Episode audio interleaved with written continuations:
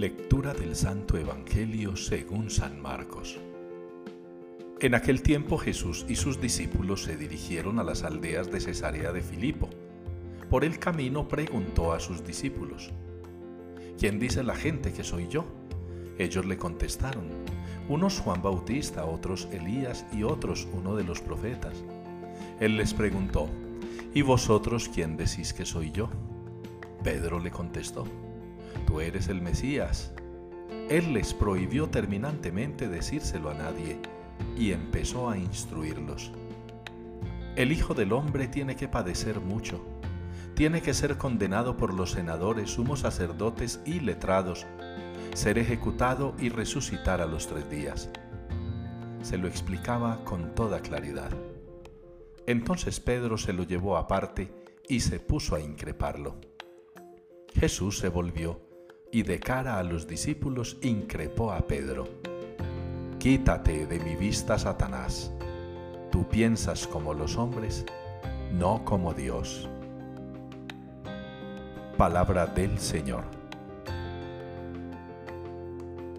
El Señor desde el cielo se ha fijado en la tierra.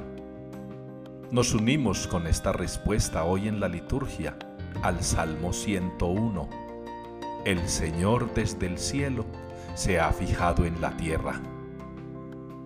Es una dicha para las almas de los creyentes sentir que el dueño de todo, el creador de todo, el todopoderoso, el omnipresente, se fija aún en la tierra, se fija en el mundo, tiene su mirada puesta en nosotros.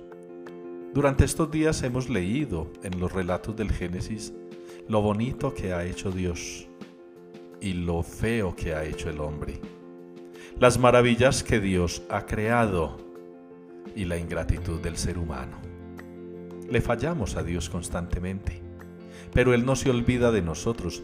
No le despertamos fastidio ni asco a pesar de nuestras maldades.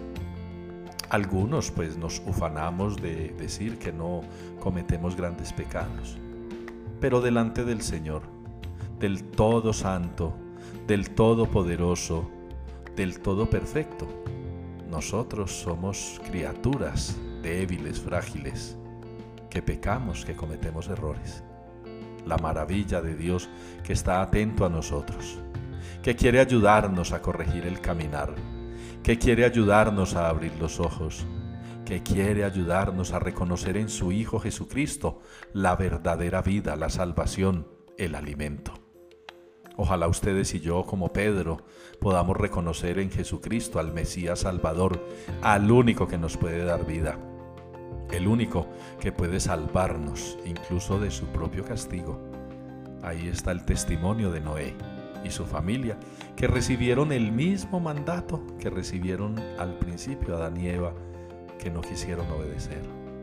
Sean fecundos, multiplíquense y llenen la tierra, les dice a Noé y a su familia. Ojalá ustedes y yo aprovechemos todo lo que el Señor nos regala para reconocer su poder y su gloria para agradecer su misericordia y para ser con Él correspondientes. Que si el Señor desde el cielo se ha fijado en la tierra, nosotros desde la tierra busquemos también fijarnos en Dios en el cielo.